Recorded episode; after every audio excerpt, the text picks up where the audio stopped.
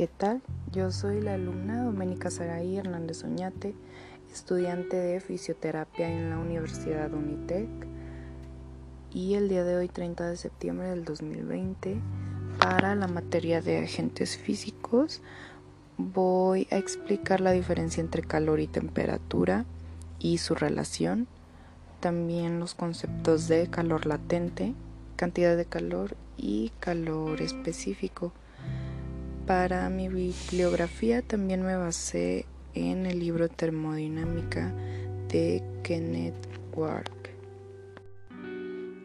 El calor lo entendemos como la energía que pasa de un, de un cuerpo a otro y esto se debe al movimiento de algunas partículas y moléculas.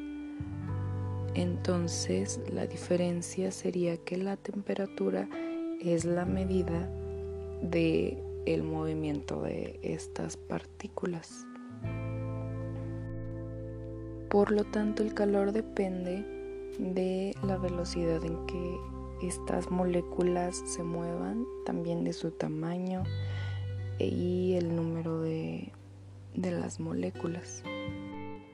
El calor latente de fusión es la energía necesaria para que un sólido pase al estado líquido eh, sin aumentar la temperatura. Así se definiría. Y decimos que la cantidad de calor es directamente proporcional a la masa y al aumento de temperatura que experimenta, es decir, entre el cuerpo sea más grande, mm, más aumento de temperatura va a haber y viceversa, ¿no?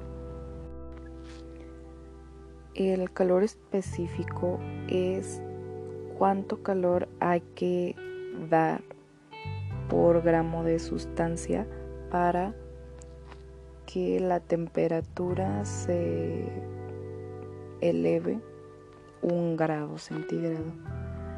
Y esto también se puede medir con, con una ecuación específica, pero pues así se definiría mm, brevemente.